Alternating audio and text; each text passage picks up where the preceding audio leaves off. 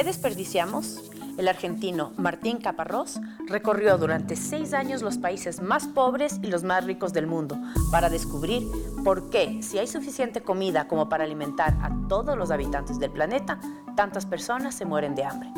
La principal respuesta está en todo lo que desperdiciamos.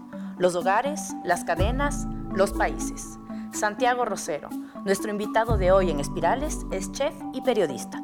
Vivió en Francia y conoció un restaurante en que se preparaban platos gourmet con lo que los grandes mercados consideran desechos.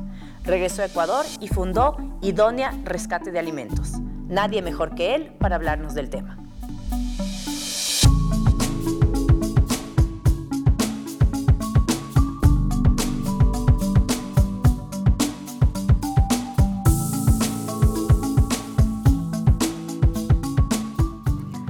Santiago, ¿qué desperdiciamos? Creo que la respuesta puede ser dividida en dos partes. Eh, la una que se refiere a lo más práctico quizás y la otra que puede entrar en el campo de, lo ético y hasta de lo filosófico. Em, en la primera parte desperdiciamos recursos, desperdiciamos conocimiento, em, desperdiciamos información. Em, y en el ámbito específico de la comida, em, desperdiciamos lo mismo. Desperdiciamos recursos, eh, materiales, desperdiciamos tierra fértil, trabajo humano, trabajo animal, desperdiciamos eh, semillas. Las semillas son esencialmente conocimiento, e información. Entonces volvemos al inicio, desperdiciamos recursos, información, conocimiento, lo cual hace notar que este problema es cíclico y que por lo tanto envuelve a la cadena de la vida y, a los seres humanos en, su totalidad. Em, y desperdiciamos también oportunidades, desperdiciamos la oportunidad de tener un mundo más justo, eh, más humano, más solidario y más, más sensato con la realidad que vivimos. No puede ser eh, justo que se desperdicie la tercera parte de la comida que se produce en el mundo cada día y que hayan alrededor de 700 millones de personas que pasan hambre. En, definitiva, se desperdicia mucho y se tiene muy poca conciencia sobre ese desperdicio. ¿Y por qué crees tú que desperdiciamos? Justamente, ¿por qué se da esta, ¿cómo le llamaríamos? ¿Mal hábito?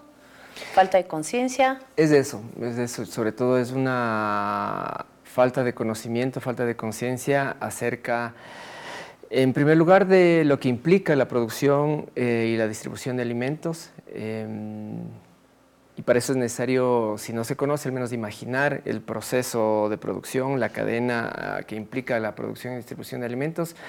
Y tampoco se conoce lo suficiente los impactos que genera esta, este desperdicio. En, ese sentido es, importante hacer algunas precisiones un poco técnicas. Em, hay que diferenciar entre pérdida y desperdicio de alimentos. La pérdida de alimentos es la que se da en las fases de la post cosecha, transporte, almacenamiento eh, y distribución hasta antes de la venta en los negocios minoristas.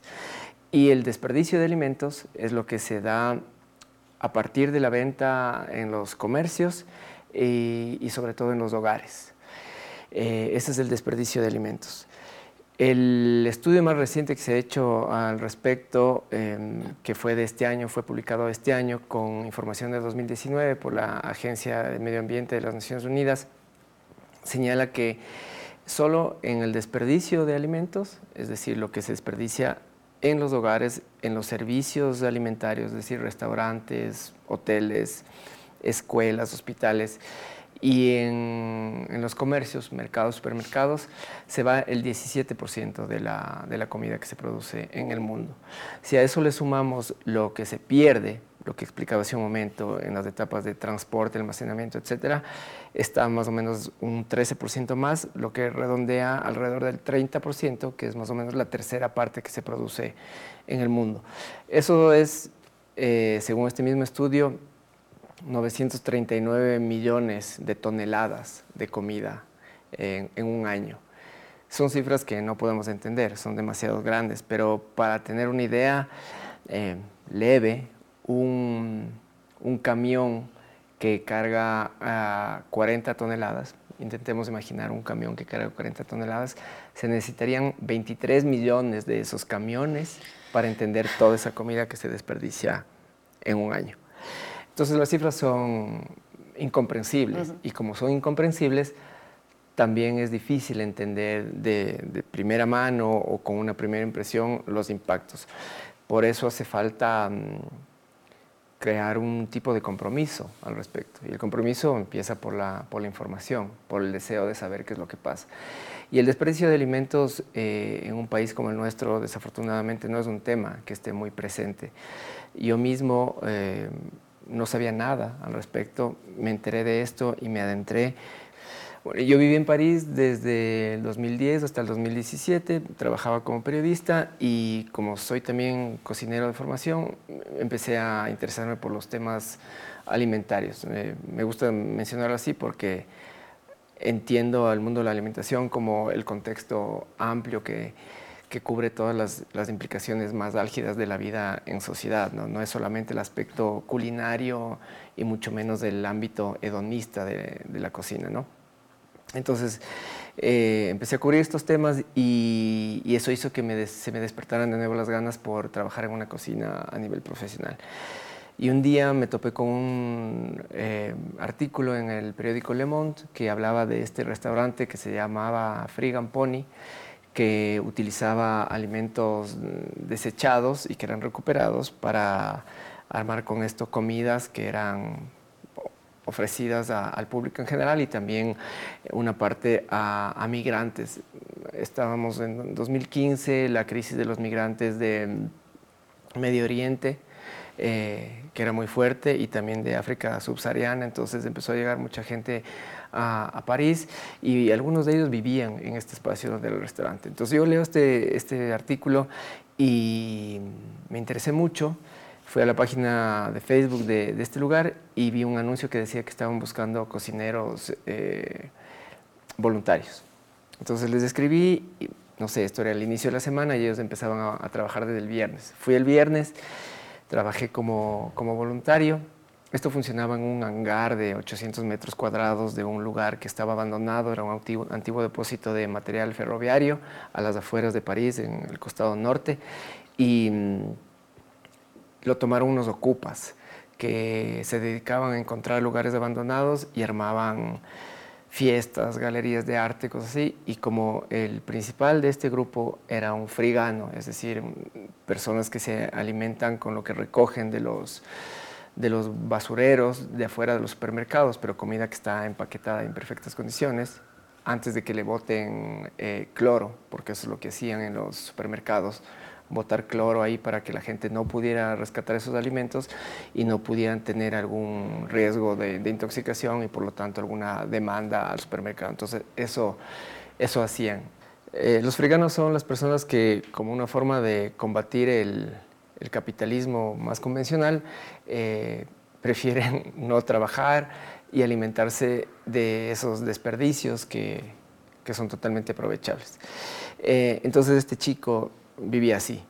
Y, también era un ocupa que descubría estos lugares, descubrió este lugar, abrió un candado que, estaba puesto em, y empezó a montar este espacio que, que, no tenía nada, no tenía energía, no tenía agua montaron todo, recuperaron muebles por ahí también de unas fundaciones que, reciben muebles usados y armaron este proyecto. Y para mí fue bastante reveladora esa nueva forma de concebir la gastronomía. Yo, yo venía de una para de varios años de no trabajar en eso y no había tenido una continuidad en ese mundo y por lo tanto no estaba con esas aspiraciones de, de un cocinero que son legítimas, pero que son otras, digamos, de, no sé, ubicarle al país en el mapa de la gastronomía mundial o llegar a tener una estrella Michelin o esas cosas, ¿no? Para mí el reencuentro con la, con la cocina fue desde este lado político, de, desde este lado de preocupación ambiental, preocupación social. Me identifiqué claramente empecé a investigar el tema del desperdicio, eh, produje algunas cosas, escribí, yo trabajaba también para Radio Francia Internacional, entonces hice unas cosas para la radio y así me, empapé del tema y, se me desarrolló un compromiso al respecto. Y después ya me volví jefe de cocina de ese lugar y, mm, y para mí fue muy natural decirme que cuando volviera al Ecuador iba a crear un proyecto similar a ese. Y eso es lo que pasó tres años después, en 2018, cuando ya estaba de vuelta acá.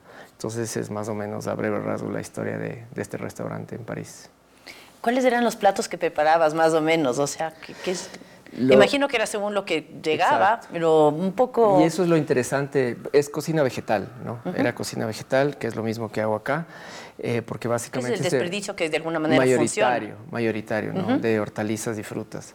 Em, entonces ya en términos de creatividad culinaria, lo interesante empieza ahí cuando vas al mercado, el mercado de París al que íbamos a recuperar comida es el mercado mayorista más grande de Europa, queda a una media hora fuera de París. Y solo el sector de los vegetales tiene 11 hangares. Entonces nosotros íbamos a uno donde teníamos contacto con dos vendedores que ya nos tenían listas las cajas de frutas y hortalizas ahí a la entrada del hangar. Eran pilas que llegaban casi al techo y de eso nosotros tomábamos lo que íbamos a realmente utilizar, porque hubiera sido totalmente absurdo que nos lleváramos y desperdiciáramos ya en el restaurante. Entonces tomábamos un poco variado y ahí empezaba la, la creatividad, primero en la cabeza, ¿no? viendo qué se puede hacer. Eh, siempre era un menú fijo, ¿no? entonces había una entrada, un plato principal, un postre, si es que queríamos una bebida. Y mm, yo ahí trataba de meter cositas un poco ecuatorianas, por ejemplo, si había papas, una vez hice un locro de papa, que para ellos fue una, novedad. Em, y yo para ese momento ya había dejado de comer carne también, entonces la, el mundo vegetal estaba ahí totalmente disponible, entonces podía hacer una entrada eh, fría o caliente, eh, con mezcla de vegetales, tipo un ratatouille, alguna cosa así. Y, y, para complementar lo que, lo que se rescataba, también se compraban cosas, ¿no? cereales, además de los condimentos, los aceites, esos que no, que no se rescata. Entonces yo mandaba un mensaje a los coordinadores y les decía, tenemos esto, sería bueno comprar estas cosas más para tener más o menos este, este tipo de menú, que, que, es, que es más o menos lo que hago ahora también con Idoni. Recuperamos básicamente hortalizas y frutas y yo ya tengo un stock de cosas que he ido comprando, cosas no perecibles, ¿no? Y voy sacando dependiendo del, del tipo de concepto que le quiera dar a, a, la comida. La última que hicimos fue, fue asiática, entonces ahí tengo las salsas y esas cosas que he ido comprando para, para darle esos toques asiáticos. Entonces eso es lo lindo del, en la parte culinaria, ¿no? Se despierta la creatividad en el momento, pero también es el desafío de no saber qué, qué vas a hacer y si le va a gustar a la gente, pero la gente que ya conoce el proyecto también va para eso, para descubrir lo que sale en ese momento y afortunadamente nos ha ido bien por ahora. ¿Estos viajes al mercado eran diarios? No, eran una vez a la semana, que es lo que hacemos ahora también cuando hacemos los eventos, que es del sábado a la madrugada. Llegamos al mercado mayorista a las 5 de la mañana con los voluntarios que se apunten, que no pueden ser menos de cuatro porque si no sería muy difícil. Em, pero en menos de dos horas ya tenemos dos, dos camionetas llenas de comida. Eh, de eso utilizamos para cocinar un 20%. Em, una gran parte de eso donamos, porque eso es parte del proyecto, eh, a grupos de gente en situación de pobreza, ¿no? Eh, orfanatos, asociaciones, fundaciones, etcétera, y otra parte ponemos ahí a disposición para que la gente que va a comer pueda llevarse también lo que crea que va a utilizar en la casa y, y eso refuerza el, el mensaje.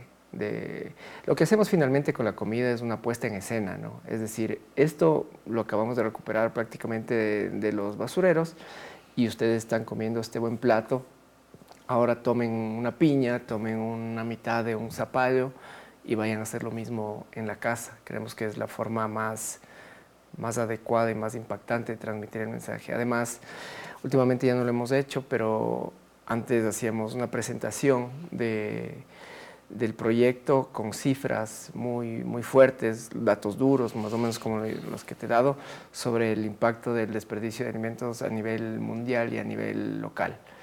Así empezaban las jornadas. Y, y, tampoco cobrábamos un precio fijo, dejábamos que la gente pague a voluntad lo que quería reconocer por el proyecto y por el tipo de comida que se sirvió sí funcionó, pero como el proyecto también necesita autoabastecerse, autosostenerse, ya empezamos a poner unos precios fijos súper súper bajos, igual para saber con qué vamos a contar para la siguiente vez. Queda así como funciona, es un proyecto sin fines de lucro, entonces, pero todas formas necesitamos comprar aceite, comprar frijol, comprar arroz para poder complementar lo que, lo que rescatamos. ¿Cuál ha sido la respuesta de la gente? ¿Ha habido empresas que han estado interesadas en, ser parte del proyecto? La respuesta fue bastante entusiasta desde el inicio. Yo creo que fue en primer lugar porque ataca a un problema esencial, muy, muy grave, muy grande, y que como decía, cuando nacimos eh, no estaba tan considerado en el país, en las discusiones sobre alimentación. Siempre las discusiones van por lo general acerca de cómo producir más y producir mejor.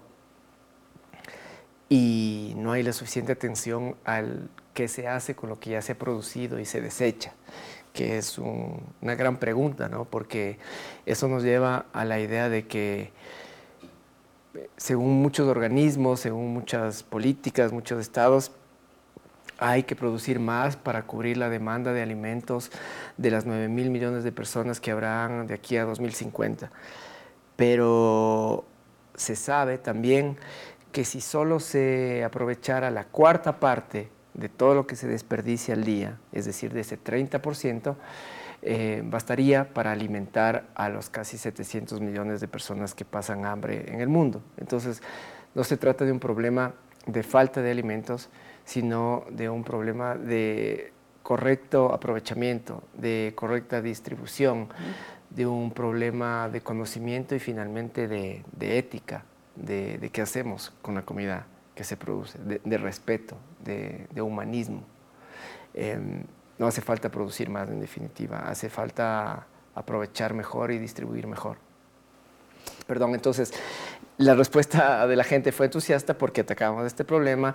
Em, nosotros nos movimos por redes sociales, eh, la gente se interesó como para venir como voluntarios y así nos hemos sostenido.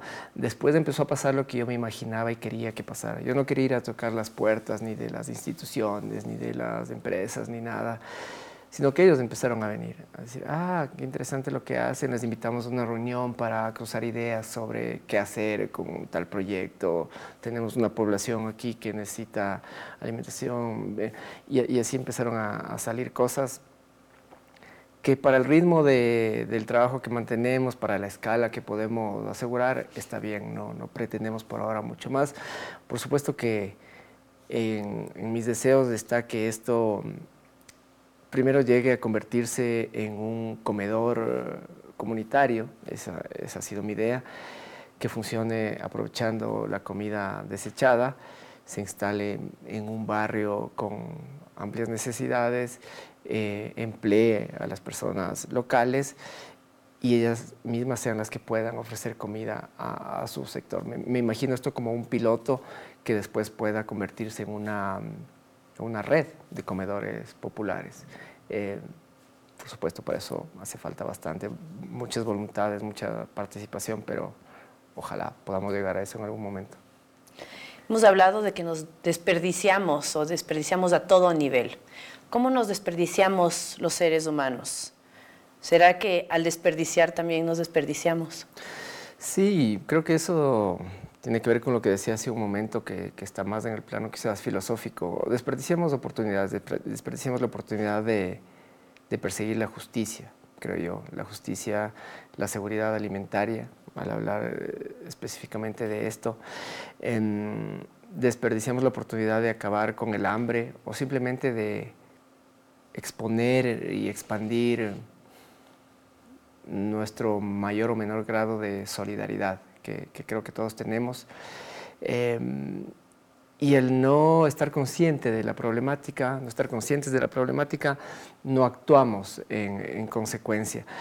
Pero cuando te informas un poco sobre este tema, yo creo que es muy difícil que no llegues a desarrollar algún nivel de compromiso. Por eso yo creo que todo empieza con el, conocimiento, con la voluntad de enterarse de, de qué se trata esto, porque si es que lo haces, ya mañana esa banana que la ves un poco machacada en el mercado, ya no lo vas a dejar de lado, porque esa es una de las grandes razones por las cuales se desperdicia la comida, ¿no? la, dictadura de la, estética, que, nos hace creer que una manzana tiene que estar perfecta para que sea comprada y consumida y todas las que tienen pequeñas abulladuras van a engrosar ese 30% de comida que se, que se desperdicia.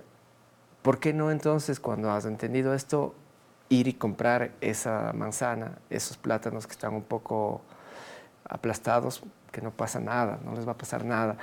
No le pasa nada al queso que está por caducar. Todos esos son mecanismos del mercado para venderte más. La, fecha de caducidad con suerte te indica el periodo de calidad óptima de esos productos, pero no es que se pasa un día y ese queso no funciona. Y menciono un queso porque eso pasa mucho con los lácteos, ¿no? se, les tiene, se les tiene mucho miedo con los yogures. La cantidad de yogur que se desperdicia por esas razones de las fechas de caducidad es inmensa. Entonces, eso es parte del conocimiento que, que debemos tener. Si es que mm, si es que aprendemos de eso, no vamos a desaprovechar esa oportunidad de, compartir y de procurar la, seguridad alimentaria de personas que no la tienen. Si nosotros la tenemos y podemos hacer algo para que otros la tengan también, ahí está. No se necesita ni siquiera gastar mucho más, si es que ese es un problema, sino aprender a aprovechar lo que está por tirarse y saber compartir. Me voy de viaje y tengo un montón de naranjas en la casa que seguramente se van a empezar a podrir si es que no le dejo al vecino, le dejo al guardia del edificio, cositas así que no siempre se cruzan por la cabeza, pero que pueden hacer la diferencia. ¿Cómo afectan las decisiones políticas para que muchas personas incluso mueran de hambre? La política está, es una especie de, cobertor de toda esta problemática, así como mencionaba hace un momento que es importante saber reconocer eh, todas las fases de la producción de alimentos, desde que sale de la tierra hasta que llega a los hogares y se desperdicia. Hay que también entender eh, la presencia de, la política y del ejercicio de la política y de los gobiernos en todo el engranaje. Em, hay, muchas políticas que han creado hambrunas y recorremos eh, los regímenes comunistas de la historia eh, podemos llegar a esa conclusión. Pero no solo eso, los, regímenes capitalistas que tienen otra forma de, de opresión eh, también provocan eso.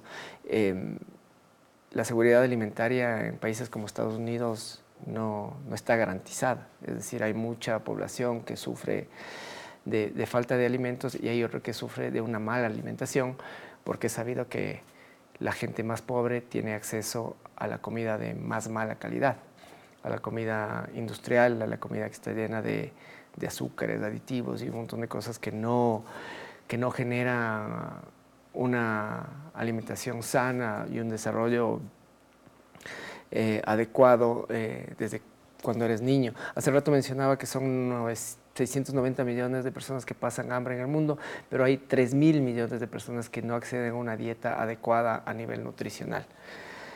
Es, es muchísimo. Creo que, bueno, yo tengo esta convicción de que todos los seres humanos venimos con una con algo especial que tenemos que explotar y descubrir y para eso tenemos que estar experimentando hasta encontrar esa, esa pasión como la que tú has descubierto o, ese, ese motor que nos lleva a cumplir nuestros objetivos y que sentimos que nos, que nos lleva a alcanzar o a, o a pulirnos de la manera que, que, queremos, ¿no? ir a encontrar la, la, nuestro mayor potencial. Y al eso estamos desperdiciando también cuando dejamos esa búsqueda de lado. ¿Qué opinas tú al respecto? Sí, estoy de acuerdo. Esa búsqueda inicia, creo yo, con la voluntad de buscar Antes de iniciar la búsqueda hay que querer emprenderla.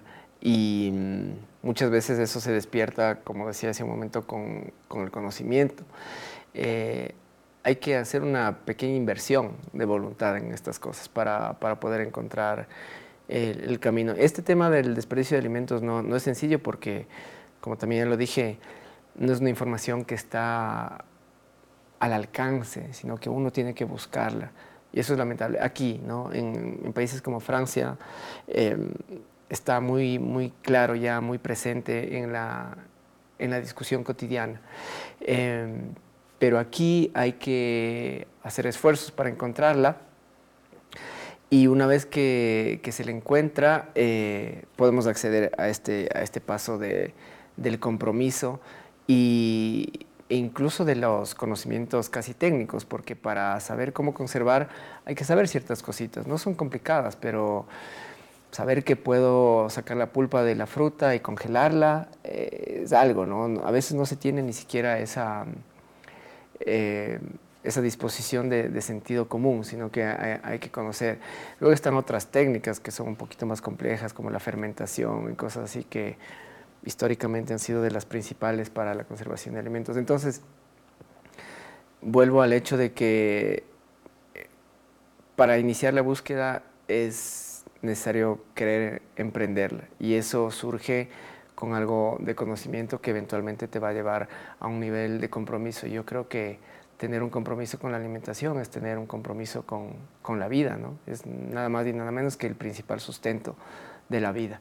Así que si es que nos interesamos un poco, vamos a, poder tener eh, un comportamiento más justo y digno al respecto, que no nos beneficie solo a nosotros, sino a todas las personas involucradas. Cuando, cuando entiendo qué es lo que pasa eh, si consumo alimentos que han atravesado una gran cadena de intermediarios, voy a entender que el productor le llegó la mínima fracción de todo lo que yo estoy pagando, entonces procuraré acudir a lugares donde pueda comprar alimentos directamente de los productores, que seguramente van a ser más sanos, voy a poder establecer una relación con él, voy a saber de dónde viene mi comida y voy a asegurarme de que estoy pagando lo justo y dejándolo en manos de quienes se han esforzado por, ofrecernos esta comida.